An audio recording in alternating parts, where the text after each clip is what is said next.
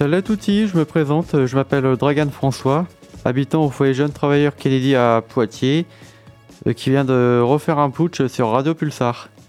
Bienvenue sur cette nouvelle émission, euh, on parlera aujourd'hui de la jeunesse et de l'éducation en France. On aura aujourd'hui euh, des micro-trottoirs faits dans le quartier des, Couronneries, un lot de faux discours présidentiels, une interview de La Fève et deux chansons traitant des sujets dont on parle aujourd'hui. Magnéto. Que pensez-vous de la situation des jeunes en France? Alors, bon, moi qui suis maman, je trouve qu'ils sont quand même moins aidés qu'avant. Et puis ça devient compliqué avec tout ce contexte sanitaire et tout ça. Enfin, je pense que c'est pas facile. Même moi qui ai des enfants, je vois que c'est pas évident pour eux, euh, le système scolaire et tout ça. euh. Ça dépend des classes. Parce qu'il y a des classes où c'est vraiment la merde et tout. après, euh, ouais, ça- après, ça dépend vraiment. Je dirais que souvent ils sont un petit peu oubliés euh, des, des politiques euh, gouvernementales, puisque euh, c'est pas vraiment la priorité. T'as pas une réponse toi? Non, j'ai pas de réponse. Je sais, je sais pas, je sais pas quoi dire. Je suis désolé Oh là sur là. cette question-là. Je... Excuse- Excusez-moi, mais là, je sais pas, je sais pas La quoi dire. situation des jeunes en France. Vous n'avez pas de chance avec le Covid, avec euh, les fermetures de boîtes de nuit. euh, bah, vous pouvez, vous pouvez pratiquement rien faire, quoi. À mon époque, c'était mieux. Donc ensuite, pour la deuxième question, c'est qu'est-ce que tu penses de l'éducation en France? Bien. moins, moins bonne qu'avant. Je suis pas assez grand, mais je sais qu'elle est moins bonne qu'avant. Les enfants, ils font un peu de tout ce qu'ils veulent. Moi aussi, hein, mais L'éducation, euh, au fur et à mesure des années euh, qui passent, elle euh, devient de plus en plus désobéissante et à faire des bêtises et tout. Moi je suis, plutôt militant de, l'éducation populaire, mais en revanche je pense que l'un n'exclut pas spécialement l'autre, parce que l'éducation nationale elle donne aussi euh, des bases, des bases de, de structure, d'orthographe, de plein de choses. Maintenant, ce qu'il faudrait surtout peut-être changer, c'est c'est justement hum, les, les méthodes. Je pense que les méthodes sont pas tout le temps adaptées et que c'est pour ça qu'on a des décrochages scolaires. J'aime bien. Ouais, parce que je trouve que le système éducatif et scolaire actuel nous force beaucoup trop dans une concurrence et on est beaucoup moins dans l'autonomie. Je trouve qu'on est beaucoup trop aidé par rapport aux professeurs et tout ça. Et euh, on est quand même un des pays qui apporte le qui donne beaucoup trop d'heures de travail. hein. On se dit, ah ben on va les forcer à travailler plus et ils vont avoir de meilleurs résultats. Sauf qu'on est dans les résultats les plus bas quand même actuellement.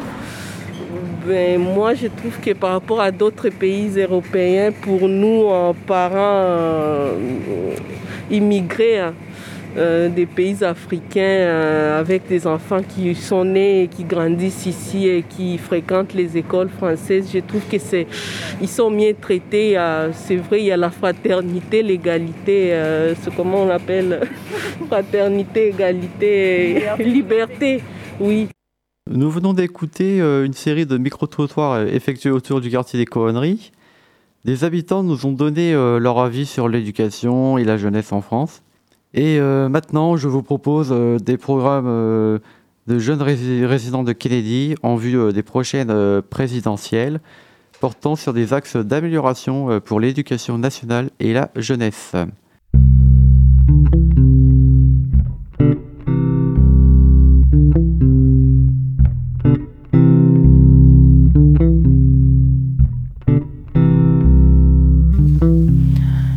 Suis Salomé, étudiante en chimie.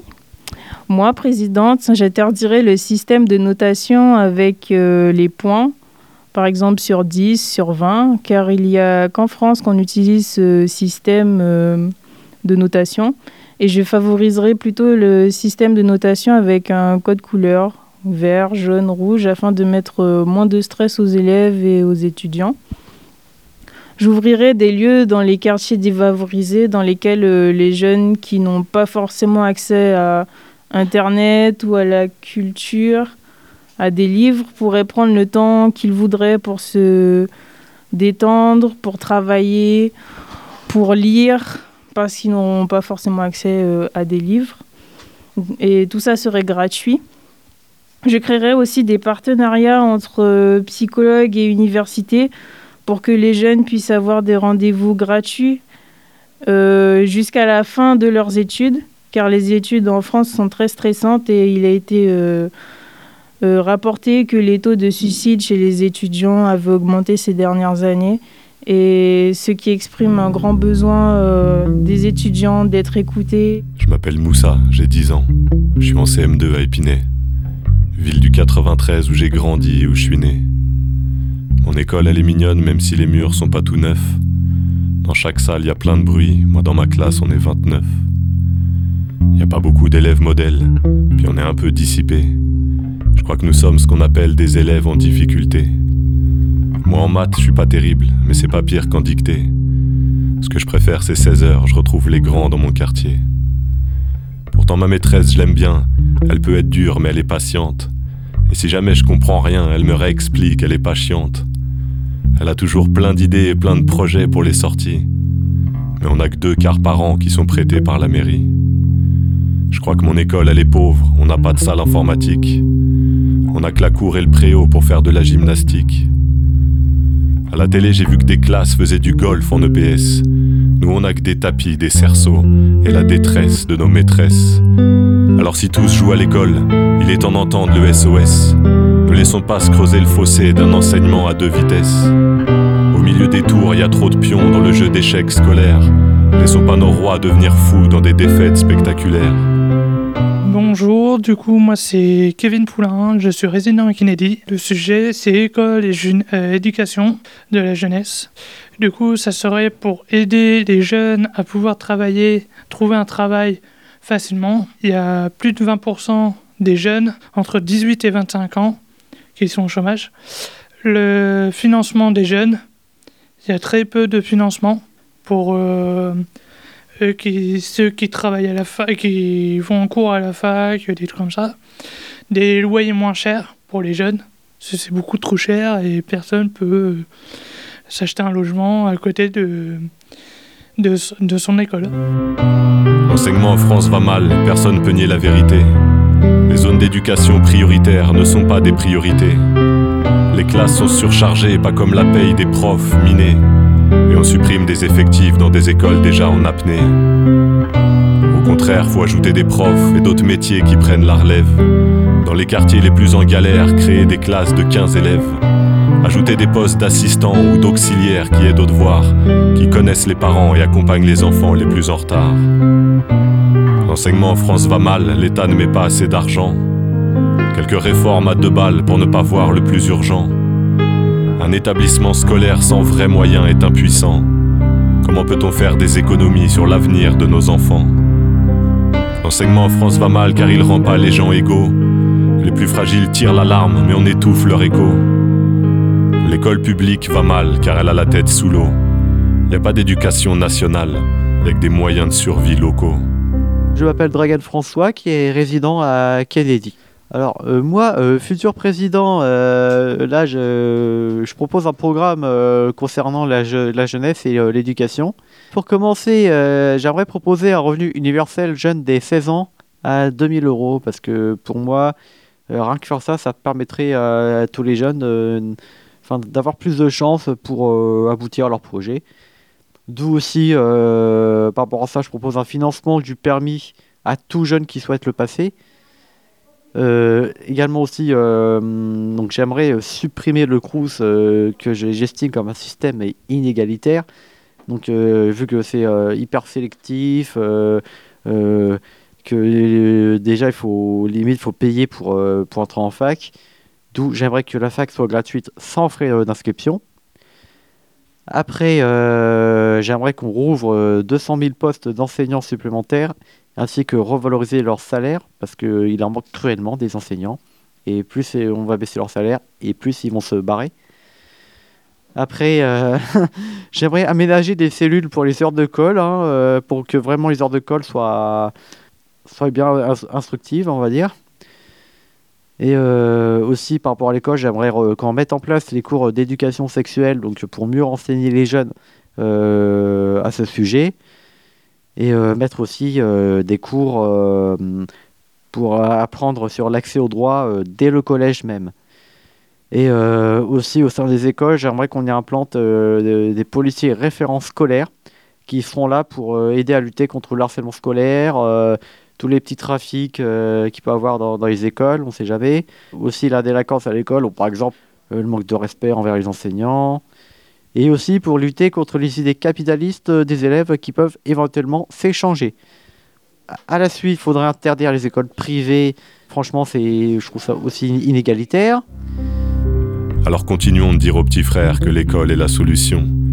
Mais donnons-leur les bons outils pour leur avenir, car attention, la réussite scolaire dans certaines zones pourrait rester un mystère. Et l'égalité des chances, un concept de ministère. Alors si tous jouent à l'école, il est temps d'entendre le SOS. Ne laissons pas se creuser le fossé d'un enseignement à deux vitesses. Au milieu des tours, il y a trop de pions dans le jeu d'échecs scolaires. Laissons pas nos rois devenir fous dans des défaites spectaculaires.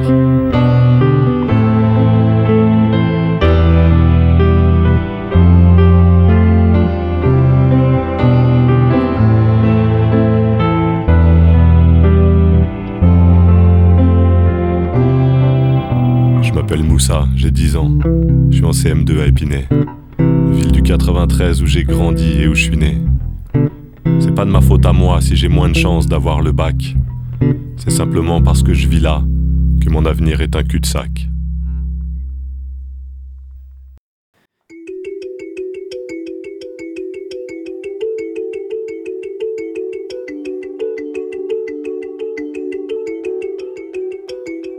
J'ai vu l'ennui dans les écoles, les jeunes qui picolent, lol, les heures de colle, une taf, tu décolles, tu déconnes, t'es trop bonne, on en fait toujours des tonnes. Tu m'étonnes, mat ce que ça donne, je ne vois que des clones. La journée je m'ennuie, donc le soir je m'enivre. Je raccourcis ma vie pour avoir l'impression de vivre. On rêve des USA, on veut le permis port d'armes. J'ai vu des larmes couler pour un portable, insupportable. On t'aime pas si tu suis pas la norme. Pourquoi tu ne vois pas? Si tu ne vois pas, t'es pas un homme. Faire semblant, voilà le nouveau credo. J'échange mes neurones contre des bédos. Sur le ring, on veut tous être les kings. Hier, j'ai vu mon reflet déformé par le bling bling. Rempli de clichés, on veut se cacher. Cherche un monde meilleur avec des cachets. Ok, jeunesse Dolce, Louis, Gucci. Jeunesse gâchée, habituée au gâchis. On fait pas gaffe alors nos copines sont en cloque. Les sourires jaunes comme nos dents à cause de la clope. Dans les familles, frères et sœurs, ne s'entendent plus. Plus d'histoires de cœur que des histoires de cul nos parents se déchirent avant, ils avaient l'air si sûrs d'eux. Donc, on croit en l'amour qu'une semaine sur deux. Les filles sont des femmes, le prince est devenu fêlé. On veut tous être des stars, comme on voit à la télé. Vivant dans le ciment, nos sentiments sont emmêlés. Plus d'enfance depuis longtemps, notre innocence est sous scellée. Une corde, un coup. Un tabouret qui tombe, une famille, des amis, des larmes, une tombe, c'est le raccourci de l'âme, des exclus, des cœurs brisés. C'est le corps qui lâche, émotion non maîtrisée. On se moque d'un faible pour se croire fort parce qu'il est pas comme nous. Parce que se moquer c'est à la mode, mais un jour la haine déborde, marre d'être la risée. Alors on entend des coups de feu dans le lycée, on se maquille, on se on veut faire vieux, on veut faire comme les autres, on pourrait tellement faire mieux. C'est l'effet de groupe malheureusement. Ça commence par t'es pas cap, ça finit par un enterrement. Jeunesse influençable, en zik, en sable. Problème de santé, normal, y'a le mal gros dans le sac. À 15 ans déjà en boîte, on s'en fout, nous on s'éclate. D'abord on s'aime puis on se cache. Derrière nos vices, nous on se cache. Jeunesse influençable, en zik, en sable. Problème de santé, normal, y'a le mal gros dans le sac. À 15 ans déjà en boîte, on s'en fout, nous on s'éclate. D'abord on s'aime puis on se cache. Derrière nos vices, nous on se cache. Lointaine et l'époque des Lego. Les enfants sont tombés bien bas, donc on comprend que les parents tombent de très haut. On cache nos pleurs et l'odeur de la clope au déo. Dans les vapes, on étouffe nos peurs. On entasse de mensonges nos. Faut être honnête. On parle plus à nos mères, mais on partage tout sur internet. Un nuage de fumée devant les lycées. V'là le décor, tous déguisés. La débilité bat des records. La mode n'épargne personne, je te l'accorde. Les filles en manque de love, sous alcool, dans leur corps. Même le marchand de sable ne trouve plus le sommeil. La jeunesse dorée étale son argent et bronze au soleil. On recherche tous l'ivresse, qu'importe le flacon. Roméo est sorti, Juliette fume sa clope au balcon. Seul le soir, au départ, c'était boire juste des fois devant le miroir. Tous des pantins à la gueule de bois. Je rentrerai pas à la maison, le sexe a mis l'amour en prison. Leur jupe courte en disent long, la princesse boit en haut de sa tour, elle se sent bien seule. Ici les crapauds ne sont jamais devenus des princes. Les cœurs se ferment, les corps grincent, modèle de minceur. Si je rêve qu'on pince, l'avenir coince et dans l'ascenseur. La poudre pour canon s'écoule et refroidit l'ambiance. Avant la fin du match, beaucoup sont sur la touche, derrière la ligne blanche. Du rat assumé à éviter car c'est trop tentant. La fumée, la vérité sort la bouche des enfants, c'est plus drôle.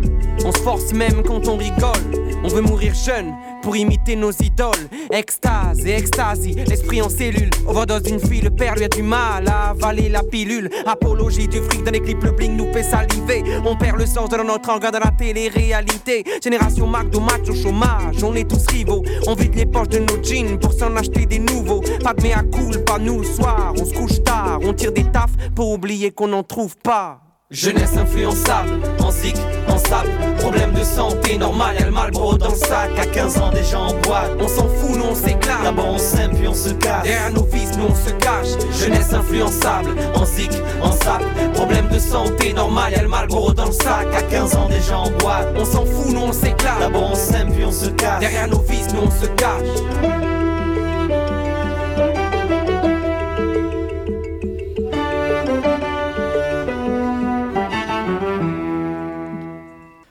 Nous venons, d'écouter euh, Jeunesse influençable de Big Flo et une chanson illustrant euh, des problèmes des jeunes vis-à-vis de, notre société actuelle.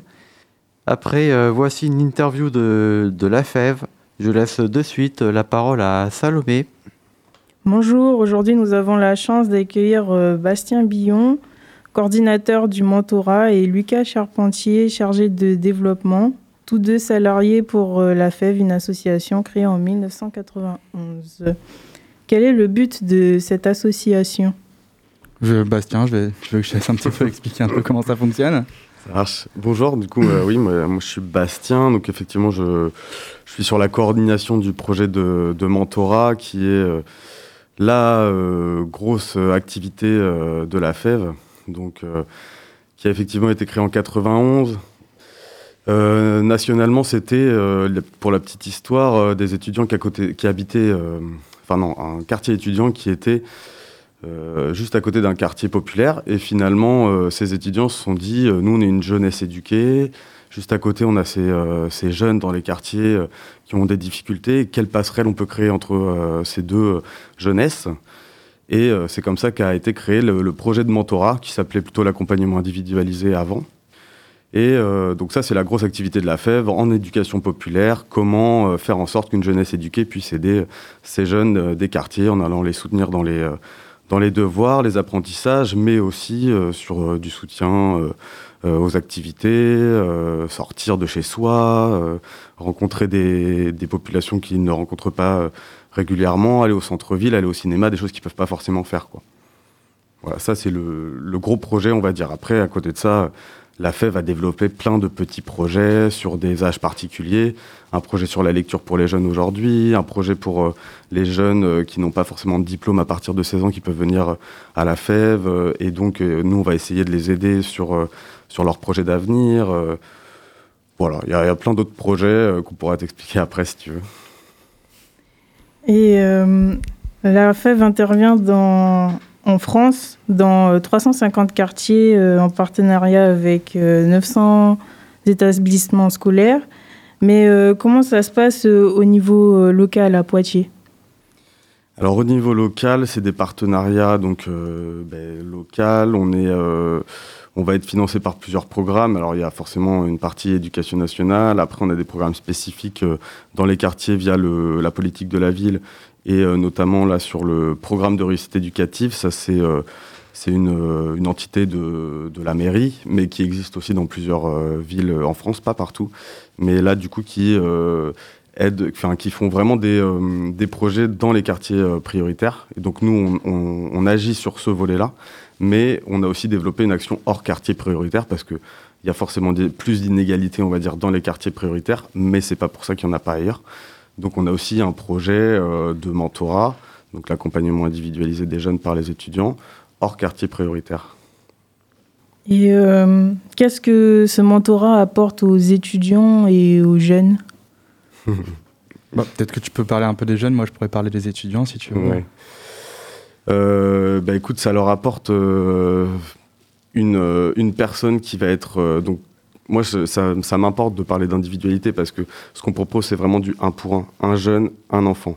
Donc, ça apporte à ce jeune le fait d'avoir une présence pour lui, une sorte de, parrain avec lequel il va pouvoir parler de ses difficultés à l'école, de ses difficultés euh, à sa famille, euh, et qui va pouvoir créer une relation de confiance et donc après être aidé euh, forcément sur le volet des devoirs, parce que ça va être la porte d'entrée, mais euh, aussi sur le culturel, euh, sur ce qui se passe euh, dans la ville, des choses auxquelles ils, n'ont pas de visibilité finalement.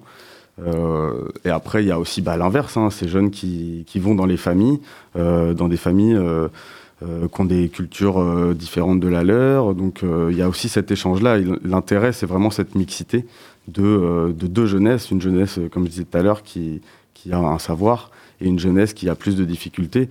Et les difficultés, elles viennent de, plein de choses. hein. Elles viennent euh, du milieu social dont on vient, des parents qui peuvent pas forcément aider euh, à partir d'une certaine classe. Des fois, à partir du CP même, euh, ça devient compliqué si on est illettré, si tout ça.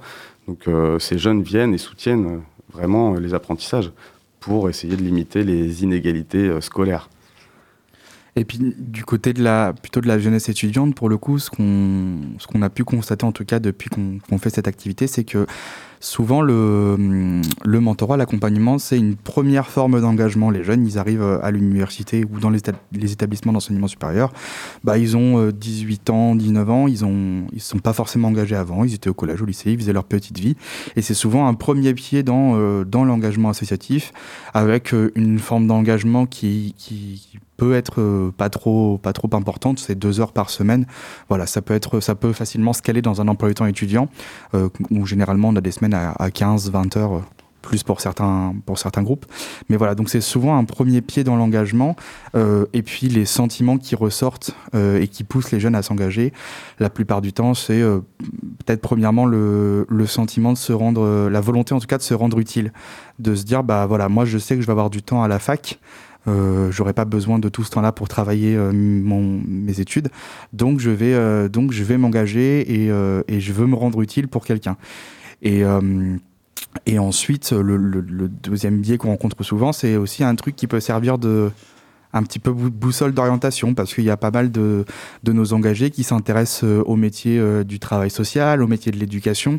Et euh, tiens, je vais me dire, bah, aller faire cet accompagnement, je vais regarder si c'est un truc qui peut, qui peut m'intéresser. juste passer deux heures avec un jeune, est-ce que c'est une relation que j'apprécie?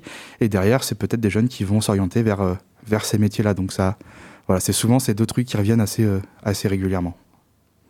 Et au cours euh, de, ces, de ces dernières années, est-ce qu'il y a eu euh, une évolution au niveau de la demande des bénévolats et du besoin en accompagnement? Bah alors effectivement là, euh, ça peut être l'occasion de parler un peu de, de, de l'évolution de la FEV, en tout cas cette, sur, cette, sur ces derniers mois. Euh, la FEV, ça fait 30 ans que ça existe en France. Euh, donc au bout de 30 ans, on a évolué au fur et à mesure, etc. Et euh, particulièrement cette année, le gouvernement a mis en place depuis euh, maintenant quelques temps le plan euh, Un jeune, une solution. Euh, et dans ce plan-là s'intègre un autre petit plan qui s'appelle Un jeune, un mentor, qui vise à développer le mentorat euh, partout en France et à une plus grande échelle. Euh, et la FEV, euh, nationalement, est, euh, euh, un petit peu la, tête du, de réseau d'un groupe autour du mentorat. Euh, qui vise à développer le mentorat et ça concrètement ça veut dire que à la FEV on a euh, bah, bah, plus que doublé pour le coup euh, nos perspectives d'accompagnement.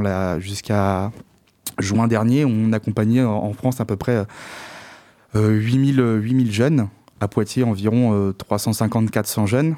Là, depuis septembre, on est sur des, ambitions autour de 18 000 jeunes accompagnés et à Poitiers, presque 750 jeunes accompagnés.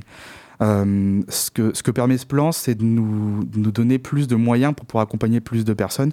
Et euh, directement pour parler à Poitiers, euh, on s'en est rendu compte, ces besoins existent. Ça veut dire que là où avant on avait les moyens pour accompagner à peu près que 400 enfants et 400 jeunes, et ben là on est, a déjà, on est presque à 600 accompagnements. Donc, euh, ouais, ce, besoin il, est réel, il existe. Et puis je pense que si on avait les moyens de, pousser au-delà, eh ben, on aurait encore euh, moyen d'a- d'accompagner plus de personnes. Donc, donc oui, effectivement, il y a, un réel besoin de, la part des familles, des jeunes et des enfants euh, sur, alors sur ce type d'accompagnement, en tout cas, ouais. Et en période de Covid, les étudiants étaient souvent déprimés. Est-ce que vous avez eu quand même est-ce que vous avez eu des difficultés à les mobiliser pour pouvoir faire des accompagnements ou? Alors effectivement, c'est euh, bah, une question qu'on s'est posée, hein, parce que quand on a fait le bilan de nos années Covid, on, s'est posé cette question-là. Et puis, ce qui ressort plutôt de nos, nos, nos, résultats, c'est que finalement, euh, on n'a pas perdu en on n'a pas perdu en ambition d'engagement en tout cas du côté de la jeunesse ça c'est ça s'est quasiment pas traduit euh, dans, euh, dans, nos, dans nos accompagnements, etc. Là où on voyait des, de, beaucoup d'échecs euh, dans les études, etc. Ou beaucoup de personnes qui rentraient dans une précarité. Nous, dans l'engagement, ça est plutôt resté stable euh, parce que, en fait, les, jeunes se sont aussi dit, bah, on voit qu'il y a une situation un peu de, crise et, et c'est d'autant plus intéressant de se rendre utile à ce moment-là.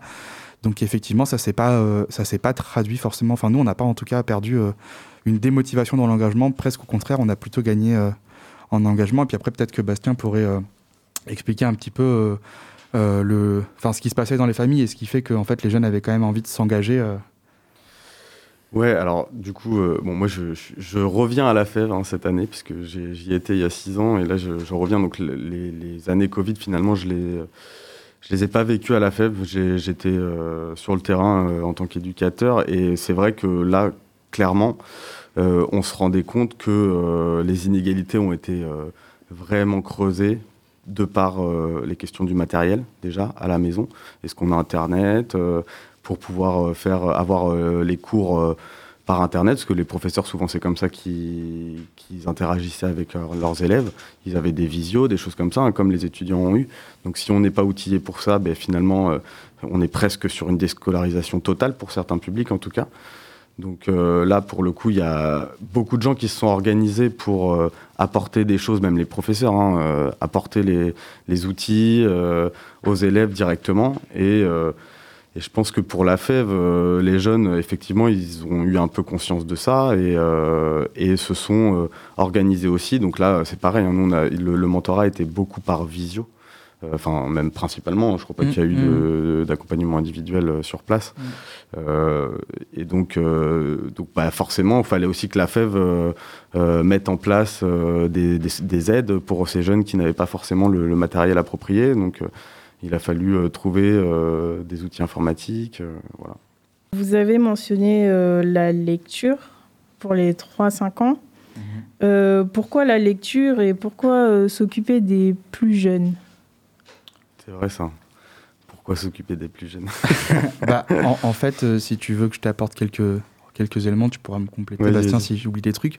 Mais euh, en gros, euh, déjà, ça fait, c'est pas nouveau que la FEV travaille sur, sur cette question de, de la lecture et des plus jeunes. Ça fait plusieurs années que la FEV a des, a des, des programmes dans ce, dans ce champ d'action-là, de qui ont évolué de différentes manières. Et euh, particulièrement là, en cette rentrée, on a un, programme qui s'appelle l'accompagnement vers la lecture, qui est un peu la, la synthèse de toutes nos dernières expériences dans ce domaine-là. Euh, et le, ce qui était à, l'initiative du projet, c'est le constat que euh, le, passage de, de l'école maternelle à l'école primaire, c'est un des premiers paliers très importants dans, un dans un système éducatif. On a plusieurs paliers comme ça qui sont assez importants et facteurs d'inégalité. Euh, bah, il y a euh, le passage de la, de maternelle à la primaire, le passage de la primaire au collège, euh, etc., du collège au lycée ou dans les autres types d'établissements. déjà, quand on vient de rentrer à l'école, ce palier-là est un palier important parce que si on n'a pas tous le même, euh, n'a pas tous vécu, euh, le même environnement autour de nous, et c'est là qu'on voit les premières inégalités se creuser. Euh, et notamment sur l'apprentissage de la lecture qui va forcément influencer l'apprentissage de l'écriture. dans une, il y a des, il y a des familles où bah on est, on vient, on va aller nous lire des histoires tous les soirs, on va écouter beaucoup de la radio où on va beaucoup discuter avec un, langage qui peut être plus soutenu, etc. Et donc on, acquiert du vocabulaire et des facilités derrière à apprendre euh, la langue qui vont être plus importantes que dans d'autres euh, dans d'autres environnements sociaux où euh, eh ben, on n'aura pas cette possibilité d'avoir de, la lecture tous les soirs ou bah, ça peut aussi être dans une autre, dans une autre langue, ce qui apporte une autre richesse, mais ce qui peut être un peu, pour le coup, défavorable quand il va falloir apprendre la langue française sur l'apprentissage de la lecture et de l'écriture. et donc l'idée de ce, de ce projet-là, c'est de pouvoir proposer de la lecture euh, mais alors, ce qui est important pour nous, c'est qu'on n'est pas des euh, enseignants en lecture ou en, écriture. Loin de là, nous, ce qu'on défend à travers ce projet-là, c'est euh, c'est l'idée de la lecture plaisir. C'est que des jeunes, nos engagés, nos bénévoles, prennent, passent du temps à lire des histoires, mais pour le plaisir. Pour le plaisir de, des mots, pour le plaisir des images, pour le plaisir de l'imaginaire. Euh, et en fait, euh, à travers cette, ce petit moment de, de, complicité et de plaisir, euh, les enfants inconsciemment vont acquérir du vocabulaire, vont acquérir une maîtrise de la langue qui va se faire naturellement sans avoir besoin de passer par de l'apprentissage. Et c'est cette petite base inconsciente qui peut les aider plus tard à, à mieux maîtriser leur apprentissage de notamment de la lecture. Voilà, c'est un peu ça le, notre projet. Quoi. Vous avez fait une étude sur les études étudiants, la crise et l'engagement. En quoi euh, consiste cette étude et euh, qu'en avez-vous conclu? Euh, Alors, on va essayer de te répondre sur peut-être les éléments qu'on a parce que c'est une, une étude qui a été faite par, par la FEV au niveau national, auquel nous, on n'a pas forcément participé à notre échelle. alors, moi, je l'ai, je l'ai consulté il y a longtemps maintenant. Mais euh, en gros, c'est un peu ce qu'on t'a expliqué sur, euh, en tout cas du point de vue des jeunes qu'on accompagne. Euh, on a constaté, comme dans plein d'autres endroits, que bah, la crise avait creusé les inégalités et ça s'est ressenti dans nos accompagnements et dans nos les besoins et tout et tout. Et puis bah, de l'autre côté, du côté de la, jeunesse engagée, bah il y a eu ce truc de un peu comme dans d'autres secteurs où les gens se sont mis à s'engager. Euh, je pense à, je pense à, la, un truc qui s'appelle la réserve citoyenne qui avait été mis en place pour euh, aller aider euh, dans, dans, différents secteurs d'activité, que ce soit dans le médical ou dans l'accompagnement ou dans d'autres choses. une réserve qui s'est remplie assez rapidement au, au, début de la crise. Et bah, à la FEF, c'est pareil, on n'a peut-être pas fait fois mille sur nos accompagnements, mais par contre, on a maintenu notre activité malgré la crise, parce que c'est ce que disait euh, Bastien tout à l'heure, la plupart de nos, nos, accompagnements se sont faits à distance. Euh, sur le papier, ça pouvait être compliqué pour des jeunes de se dire tiens, je vais déjà me faire 15-20 heures de visio parce que je suis étudiant et donc tout se fait en visio, donc je fais déjà 15-20 heures de, de, cours en visio. c'est plombant, c'est gonflant, c'est dur de, de, supporter ça. Et derrière, je vais devoir me refaire deux heures de visio avec un enfant que j'accompagne, que je connais pas forcément. Et puis quelles activités on peut faire en visio. Enfin, c'est compliqué. Euh, mais ils ont quand même euh, tenu à s'engager là-dessus. Donc, euh, donc je pense que c'est un peu ça qui ressort de, de, cette, de cette enquête. C'est que, que les inégalités se sont creusées, et que, mais que face à ça, il y a eu, il y a eu, il y a eu de l'engagement. les gens se sont engagés pour essayer de, de résorber un peu ces inégalités et, et ça montre que ça montre quelque part que le projet de la, de la FEF qui, euh, de base, et euh, qui plaisait en temps de crise, euh, est un projet qui, qui, qui, a, qui sert à quelque chose et qui, et qui, et qui montre son efficacité en tout cas.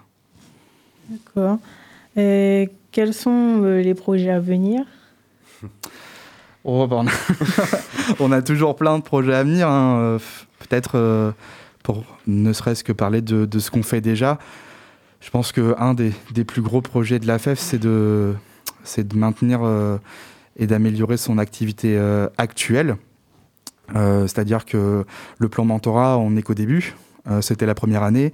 il est possible que l'éducation nationale relance les appels à projets, etc. Donc nous, notre, notre but, ça va être de maintenir cette activité-là et de maintenir ce niveau d'engagement euh, et en permettant à toujours plus de jeunes de pouvoir s'engager, parce qu'aujourd'hui, on, on est beaucoup, beaucoup à l'université, mais on pense aussi à, tout, le, reste de l'autre de la jeunesse qui euh, n'est pas à l'université, qui est dans d'autres établissements d'enseignement supérieur, ou même qui n'est pas dans des établissements, euh, pas en scolarité en tout cas, mais qui aurait potentiellement aussi envie de s'engager. Donc voilà, c'est aller chercher cette diversité de, profils qui désirent s'engager, euh, réussir à accompagner euh, toutes les personnes qui en, qui en ont besoin à Poitiers. Je pense qu'on je pense qu'on n'y est pas encore, donc, euh, donc on peut encore essayer de d'accompagner le, le, plus de personnes. on a encore une marge de manœuvre là-dessus, ça c'est clair. Alors effectivement, on accompagne à la base beaucoup plus dans les quartiers prioritaires et tout, et je pense que c'est aussi développer le hors quartier, prioritaire, aussi parce que c'est des quartiers qui sont mouvants, c'est la politique de la ville qui décide, suivant un niveau de vie, suivant un calcul euh, un peu savant, euh, ce quartier cette année va être euh, politique de la ville, donc va être aidé financièrement, tout ça, et donc il y en a un qui va sortir, des fois ils sont divisés par deux, mais c'est pas parce que finalement une certaine partie de la population de ce quartier a évolué qu'il en reste pas qui sont en difficulté et précaires. Donc continuer d'aller chercher dans ces quartiers-là, même s'ils ne sont pas dans notre champ d'action de base. Donc on a des projets annexes hein, à tout ce qui est quartier prioritaire. Et euh, je pense développer ça fortement. Et, euh, et puis, ben, euh, je pense qu'on peut parler quand même de, du tiers-lieu AFEF qui va ouvrir à Poitiers. On a un lieu, alors un tiers-lieu, c'est un lieu où les gens peuvent passer de manière un peu inconditionnelle. Nous, il va se, il va se baser sur l'engagement de la jeunesse et le fait de, de se faire rencontrer la jeunesse étudiante et la jeunesse lycéenne autour de projets. Ça va pouvoir être dessiner des bas, des choses autour de l'engagement, ça peut être que de la, de la ressource, ça peut être on vient, on rencontre des gens pour, pour avoir du contact humain, des projets de solidarité, enfin voilà. Donc ça c'est quelque chose qu'on veut développer pour, pour nos jeunes engagés parce que euh, déjà, il faut les remercier, tous ces jeunes qui s'engagent, mais aussi, qu'est-ce qu'on peut leur proposer en plus? Donc, euh, on essaie de les former tous les ans, on les forme, on, prend du temps pour ça, sur des sujets, alors les Duc Pop euh, en grande majorité, mais aussi, à un moment donné, il faut aussi qu'ils qui, s'amusent dans ce bénévolat et qu'ils viennent rencontrer tous ces jeunes, qu'ils échangent entre eux de leurs bonnes, leurs mauvaises expériences. voilà. Donc, on veut on veut créer ce lieu là qui est, qui est, vraiment en cours. Là, on est dans les travaux, mais bientôt ça va s'ouvrir à tout le monde. et, puis, et puis on cherche aussi à créer du sens sur l'engagement. Je pense que c'est un des trucs les, les plus fondamentaux dans l'engagement, c'est qu'on a besoin de sens euh, quand on s'engage et que si on demandait juste à des gens de s'engager euh, deux heures par semaine euh, parce que c'est des bénévoles et que du coup ça nous ferait une main d'œuvre pas chère, ça c'est pas le sens qu'on souhaite mettre à nos actions. Donc donc ce tiers lieu et puis toute l'offre de formation et d'action qu'on mène, elle vise aussi à mettre du sens dans l'engagement et je pense que c'est ça qui est important derrière pour que les gens retiennent leur leur, euh, leur bonne, une bonne expérience. Quoi. Merci. De rien. Pas de souci. Alors, merci beaucoup à la FEV et ainsi qu'à Salomé euh, pour cet entretien. On participé à cette émission euh, Nawel, Manon, Noémie, Salomé, Milo et Dragan. Et à présent, pour finir, voici Problème d'adulte du groupe Section d'Assaut qui évoque euh, les difficultés rencontrées euh, durant la jeunesse et euh, de l'éducation donnée par les parents. Et merci beaucoup de nous avoir écoutés sur cette émission et à bientôt.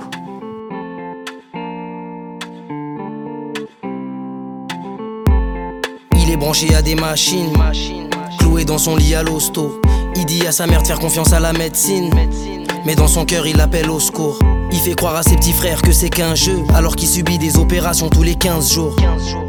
Il a de moins en moins de cheveux, de moins en moins de souffle. Il sent l'odeur de l'hôpital, le même goût amer dans sa gorge quand il tape. Il entend le charabia des médecins incessants. Il est condamné à mort à 16 ans. Avec des problèmes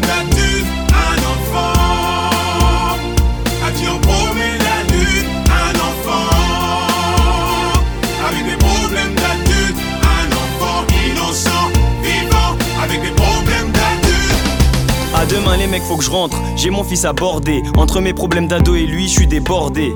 Le petit grandit et moi j'ai pas fini. Arrivera forcément un moment où il y aura pas le feeling. Malheureusement sa mère n'est plus parmi nous. Faut pas que mon cœur entende ce que je dis car il souffre.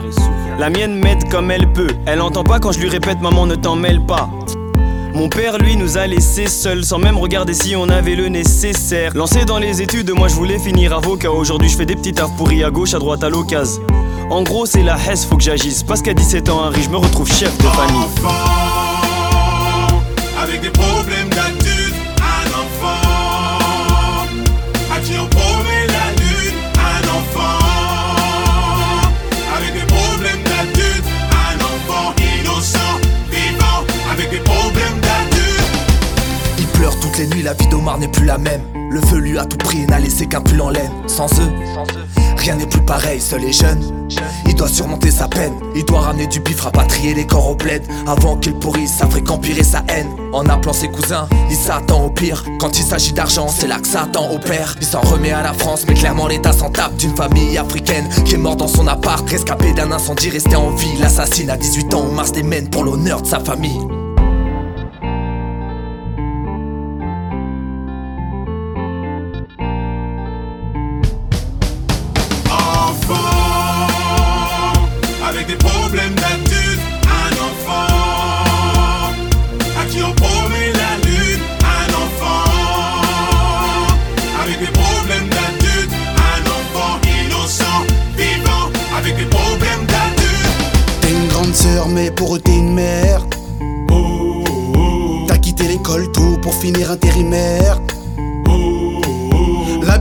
Laver tous les vêtements de tes frères. Toutes les dépenses de la maison toujours à tes frais. Le plus dur dans cette affaire, c'est pas mes problèmes d'adulte, mais c'est les rôles qui s'inversent. Je suis le père de mon père, j'ai du mal à m'y faire. Je suis dans des problèmes d'adulte sous une averse qui me noie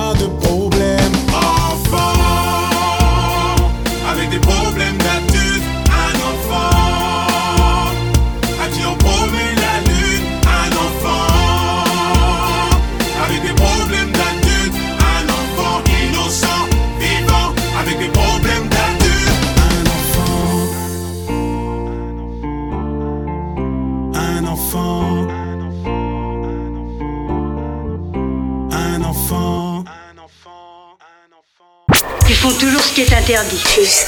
Yes, sir.